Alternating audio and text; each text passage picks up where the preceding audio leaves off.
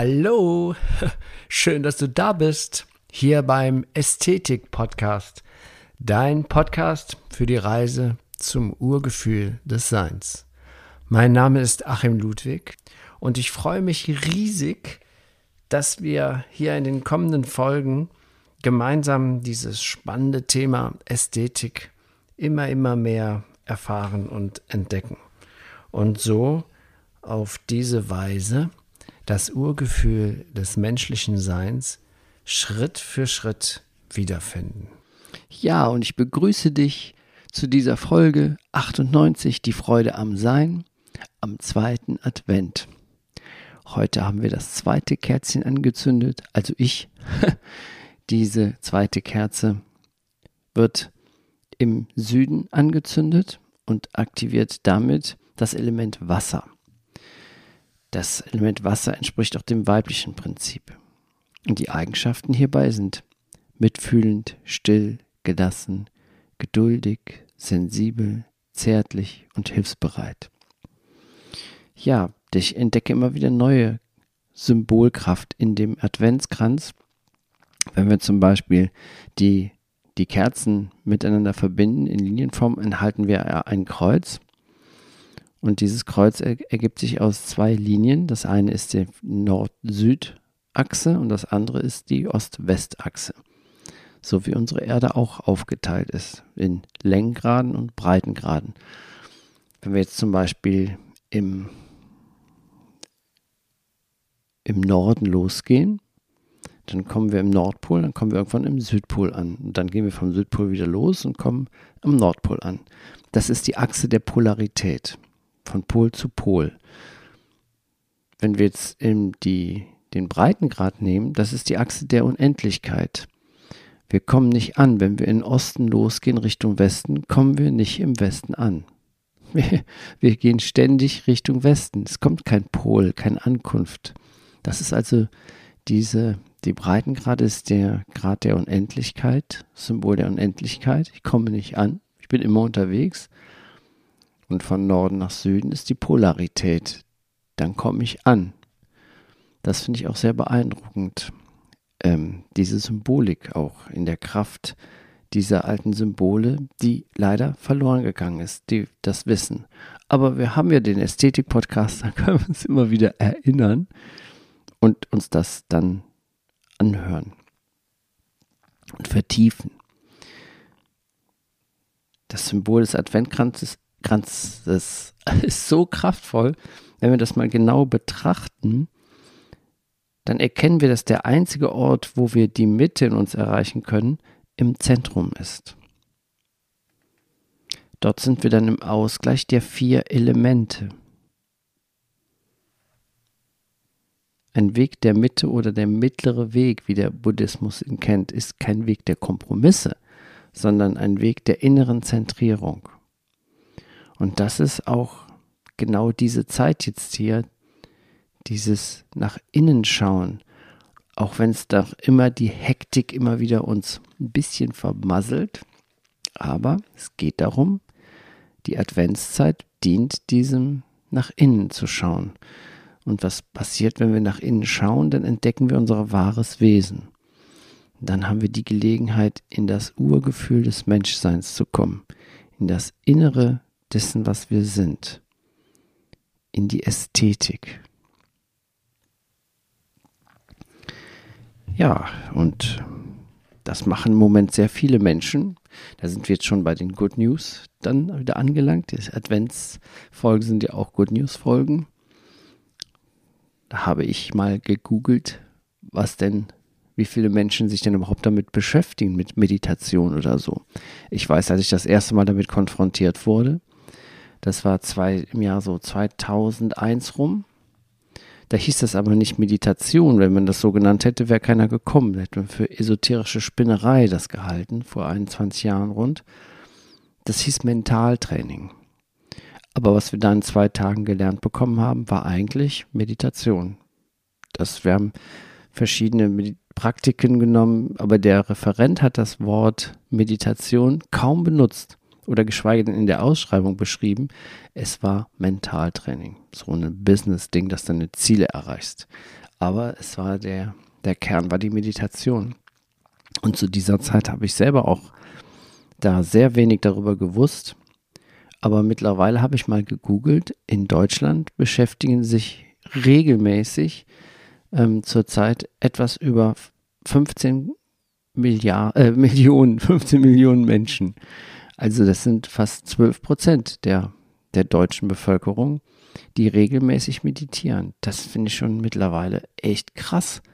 Das ist ein super Effekt, weil diese Menschen, die das tun und die von positiven Ergebnissen berichten, wie sie alle machen, es gibt ja so Studien darüber, die ziehen ja andere mit. Und das ist das. Dann kommen wir raus aus dieser Trennung, das, was wir gerade erfahren. Das ist eine unglaubliche Hilfe, wenn wir meditieren. Und es ist so einfach. Wir müssen nichts kaufen, wir müssen nichts tun, wir müssen nur ein bisschen Zeit einräumen. Es gibt in YouTube so viele tolle geführte Meditationen, Musiken. Wir brauchen ja eigentlich nichts zum Meditieren. Eine Kerze oder ein, noch nicht mal das. Der Atem reicht ja schon. Das ist das wirklich super, super coole. Da sind wir mit den Good News. Ja, im Moment finde ich das eine sehr gute Good News. Das andere ist, dass die Industrie doch tatsächlich so weit ist, dass wir wahrscheinlich schon in ein oder zwei Jahren das erste selbstladende Elektroauto kaufbar ist. Das sind also automobile Elektroautos, die mit Solartechnik ausgestattet sind und so so effizient, dass wir sogar den, den Strom, der überproduziert ist, in das Netz einspeisen können. Das heißt, du hast ein Automobil, du bist durch Sonnenenergie unterwegs, entlastet dadurch das normale Stromnetz und hast noch so viel Strom, dass du auch noch einspeisen kannst. Also das ist unglaublich, welche Wege da im Moment die, die Menschheit geht, was jetzt diese, diese Produktivität im, im wahrsten Sinne betrifft, dass wir also ohne Kraftwerke automobil unterwegs sein können. Das finde ich eine der großartigsten Good News, die mir hier so, ähm, ja, die ich so nachgeforscht habe. Und das andere, die nächste Good News ist, jetzt muss ich mal gucken, ich habe das fotografiert, weil ich kann mir nicht alles merken. das ist das, ähm, dass die, dass die Pottwale die fast vom Aussterben bedroht waren. Moment, Buckelwale? Nee, nicht Pottwale. Buckelwale. Die waren vor 25 Jahren vom Aussterben bedroht und das hat sich demnach unglaublich deutlich er, erholt. Jetzt habe ich den Text nicht ganz genau, doch. Ja, genau. Die Art, die vor 24 Jahren noch aus, zum Aussterben bedroht war, hat sich erheblich erholt. Wahlbeobachtende und Forscher von den Küsten von Washington und British Columbia in der Nähe von Vancouver dokumentierten nach Angaben der Pacific Whale Watch Association 21 Kälber. Das ist fast doppelt so viele wie letztes Jahr. Laut Mark Mallison vom Center for Whale Research ist dies die höchste, bisher höchste bekannte jährliche Zahl in dieser Region aber auch im Südatlantik haben sich die Buckelwale erholt. Nachdem die Population auf nur noch 450 Wale zurückgegangen war, zeigten Untersuchungen im Jahr 2019, dass sich die Zahl auf 25.000 erholt hat. Eine Schätzung, die jetzt nah an den Zahlen von vor dem Walfang liegt. Also man kann sagen, es hat sich vollständig erholt. Und wenn man sich dann diese Aktualisierung dieser roten Liste mal anschaut, diese Tiere, die wir ja fast zum ausgerottet haben, da gibt es auch gute Neuigkeiten, denn zum Beispiel die Thunfischpopulation hat sich erholt. Oder die Maßnahmen, die die Meeresschild, äh, Meeresschildkrötenpopulation äh, erhöhen wollte in Kap Verde, erholt sich. Also wir sind auf einem guten Weg, dass wir das doch, was wir so so in kleinen Schritten ver, vermasselt haben, dass die Menschen das doch schaffen, das wieder in Ordnung zu bringen. Das finde ich auch richtig gute Good News. Tja, Da muss man sich wirklich äh, heutzutage, wo wir von so vielen negativen Nachrichten verfolgt werden, selbst wenn man kein Fernsehen guckt oder keine Zeitung liest, wie ich zum Beispiel, dann gehst du zum Bäcker und stehst da in der Warteschlange und guckst auf diesen Ständer mit den Zeitungen und du hast, du kriegst direkt diese, diese Headlines ins Hirn gehämmert. Das ist echt schwierig, diesen negativen Nachrichten zu entgehen. Aber wir können ja die Good News uns anschauen und dann Ausgleich statt, dass dann Ausgleich stattfindet für unser Wohlbefinden, weil vieles sind tatsächlich Good News. Wie zum Beispiel, das wird immer wieder die Erdbevölkerung, die wird immer wieder so bedrohlich, die Erdbevölkerung nimmt zu und bla bla. Ja, aber wir haben jetzt ungefähr, weiß ich nicht, wahrscheinlich acht Milliarden Menschen hier auf diesem Planeten. Jetzt kann man sagen, ah, Überbevölkerung, hm. Aber diese 8 Milliarden Menschen, die richten gar nicht so viel Schaden an. Das Problem sind die 1,4 Milliarden, die sich nicht benehmen können. Die meisten Menschen tun der Erde gar nichts. Das Problem sind diese, die Gier, die, die Ausbeutung unseres Planeten. Das ist das Problem. Und das sind nicht 8 Milliarden Menschen, das sind nur 1,4 Milliarden in den Industrienationen über ihre Bedürfnisse hinaus leben Wegwerfgesellschaften gegründet haben und die machen Probleme, nicht die, nicht die, die ähm, 6,7, die sich benehmen. Die machen keine Probleme. Und warum sind gerade so viele Menschen hier auf der Erde, so viele inkarnierte Seelen? Weil wir eine ganz besondere Zeit erleben im Moment. Eine unglaublich besondere, kraftvolle Zeit. Ein wahnsinniger, toller Wandel findet statt, der natürlich mit Negativitäten, mit unangenehmen Ereignissen begleitet wird. Aber der Kern ist ein guter Wandel, weil es geht nicht mehr, wir können nicht mehr so weitermachen. Und deswegen sind acht Milliarden Seelen hier inkarniert, weil die wollen sich das alle angucken. die wollen das mitkriegen. Die wollen jetzt zu diesem Zeitpunkt hier auf der Erde sein und Beobachter sein. Das ist so meine, meine Theorie. Und dann klingt das doch gar nicht so schlimm mit. Es ist doch keine Überbevölkerung. Das sind einfach ja, es ist ein großes Ereignis und das Publikum ist, der Saal ist gut gefüllt. Wollen alle mitkriegen. Wenn man das so sieht, ähm, finde ich das angenehm, das so zu sehen. Ich weiß nicht, ob das stimmt. Ich weiß ja sowieso nicht, ob ich irgendwo irgendwas stimmt. Das, ähm, das wissen wir ja nie. Da habe ich auch Folgen darüber gemacht, dass wir nicht, dass wir wissen, das Beste ist zu wissen, dass wir nichts wissen. Denn wir wissen nichts. ich weiß auf jeden Fall nichts und muss mir das immer wieder einreden, weil mein Ego denkt ja, es wüsste alles. Oder mein Ich. Wir wissen ja alles. Ne? Wenn wir nämlich viel wissen, dann sind wir besser als die anderen. Das ist echt so ein Ego-Drama. Aber Ästhetik-Podcast beschäftigt sich ja auch damit, dass wir das erkennen. Das Ego ist nichts Böses. Das Ego ist auch ein Werkzeug, ein Hilfsmittel für uns. Wichtig ist nur, dass wir erkennen, wann sind wir in dem Ego-Modus und wann sind wir in unserem Selbstmodus, das, was wir wirklich sind. Und dann sind wir auch ganz nah dem Urgefühl des Menschseins. Leider ist es aber so, wenn man jetzt so auf so ein, in die Bahnen guckt, das habe ich früher schon gemacht, als auch vor diesen seltsamen Zeiten, als die Leute noch ohne Maske in der Bahn saßen oder im Bus. Und dann schaut man mal in die Bahn und guckt sich mal die Gesichter an. Wie die gucken. Das ist, als würden sie ins Gefängnis gefahren werden wenig Menschen sitzen fröhlich in der Bahn und die meisten oder im Bus und die meisten gucken ganz, ganz, ganz schlimm. Das finde das, bei mir habe ich das festgestellt, wenn ich fotografiert werde. Es gibt ja so manchmal Gelegenheiten, sich während der Autofahrt fotografieren zu lassen. Da hat man eine kleine Gebühr dafür, 40 Euro oder so. Dafür kriegt man ein schönes Bild. Ist ja immer noch schwarz-weiß, aber dann gucke ich immer ganz grimmig. Dann denke ich mir, wieso guckst du denn so grimmig? Und das, das ist immer so, ich bin ja auch schon mal fotografiert worden, dass man so, meistens guckt man grimmig, als würde man in den Knast fahren, ins, ins Gefängnis. Ähm, ja, und dann stellt man fest, dass sehr viel Unglücklichkeit und Negativität anscheinend in den Menschen steckt. Könnte sein. Eckart Tolle sagt, Unglücklichkeit und Negativität sind eine Krankheit, die auf unserer Erde grassiert. Also man könnte sagen, das, was wir für äh, Umweltverschmutzung für die Außenwelt ist, im Äußeren sichtbar ist, das ist die Negativität in unserer Innenwelt. Und die ist überall. Nicht nur dort, wo die Menschen Mangel leiden, sondern vor allen Dingen, das ist das Paradoxe, dort, wo sie, vor allem dort, wo sie mehr als genug haben. Ist das ein Wunder? Nein. Die Überflussgesellschaften identifizieren sich noch stärker als andere mit der Form und verlieren sich noch mehr im Inhalt und sind noch fester an das Ego gefesselt.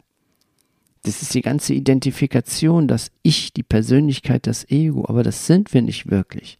Und wenn wir das uns daran fesseln, davon vollkommen vereinnahmen lassen, dann geht es uns nicht gut. Dann sitzen wir in der Bahn und gucken so.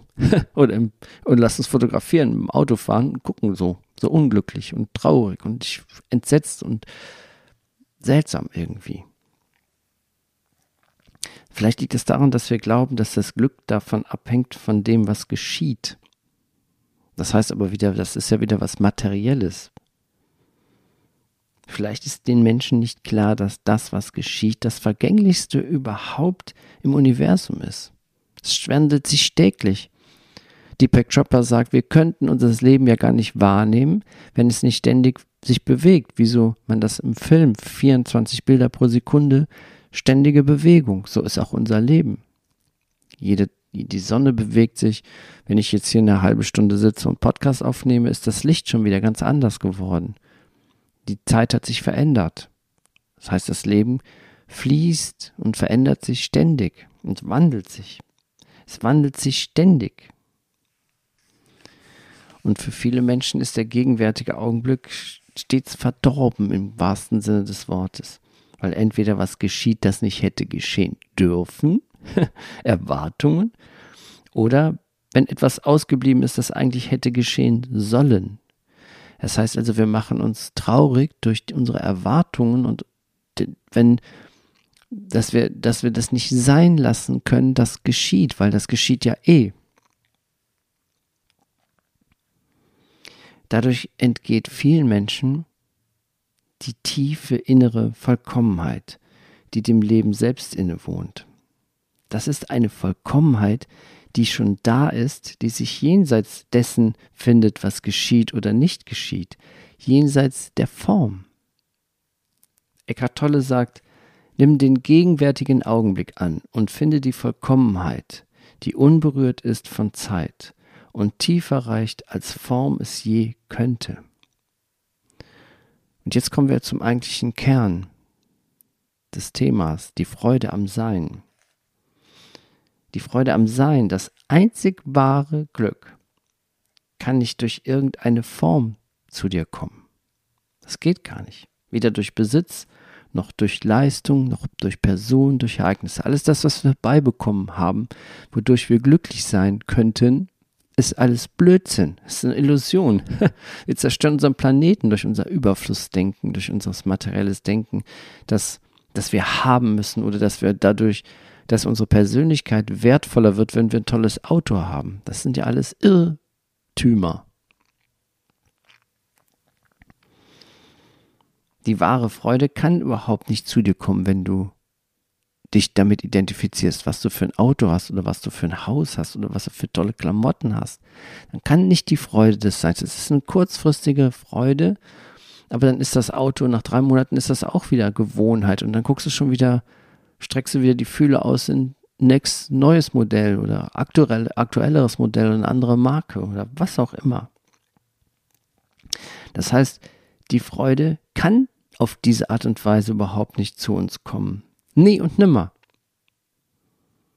Denn die Freude entspringt der formlosen Dimension in unserem Innern, dem reinen Bewusstsein und ist daher eins mit dem, das du bist. Für die Freude brauchen wir keinen Besitz. Für die Freude brauchen wir kein volles Bankkonto. Es beruhigt, aber es erzeugt keine echte Freude. Eher sogar noch die Angst, dass das Bankkonto bald mal wieder leer sein könnte. Aber ich bin überzeugt davon, dass das immer mehr Menschen entdecken. Dass sie erkennen, dass sie sich in ein Hamsterrad haben einfärchen lassen, das gar nicht notwendig ist. dass wir unseren Planeten zerstören aus Gier, die uns überhaupt nichts bringt, bringt uns keine Freude. Denn wenn wir sterben im Angesicht des Todes, ist es vollkommen egal, wir nehmen nichts mit. Der ganze Reichtum, der ganze Neid, der, die ganze Gier bleibt alles hier. Das heißt also, innerer Reichtum ist unbezahlbar. Und der innere Reichtum entsteht, wenn wir das Denken reduzieren oder beobachten. Und dann kommen wir immer näher dem Urgefühl des Menschseins. Schritt für Schritt oder vielleicht sogar auch ganz plötzlich. Aber allein schon, dass wir uns damit beschäftigen, dass wir, dass ich diesen Podcast aufnehme und mir auch immer wieder Gedanken mache, was erzähle ich denn als nächstes, beziehungsweise meistens fällt mir das auch zu. Wie zum Beispiel die Good News, die provoziert, ähm, die, die schaue ich einfach, ich gucke mal, wie viele Menschen meditieren eigentlich. Das, ne? Und dann entdecke ich sowas, viele gute Dinge und allein 12 Prozent, die jetzt schon regelmäßig meditieren, nur in Deutschland, das ist ja schon großartig großartig cool. Cool, cool, cool, cool, cool. Das ist die Freude am Sein, dies Wertvollste, das es überhaupt gibt. So, und nun mache ich mal einen Deckel drauf. Ich wünsche dir noch eine wunderbare Adventszeit. Freue mich auf das nächste Mal zum dritten Advent und, ähm, und auf die Good News, die ich dann wieder eingesammelt habe. Und wünsche dir alles Gute, eine gute Zeit und bis bald. Dein Achim.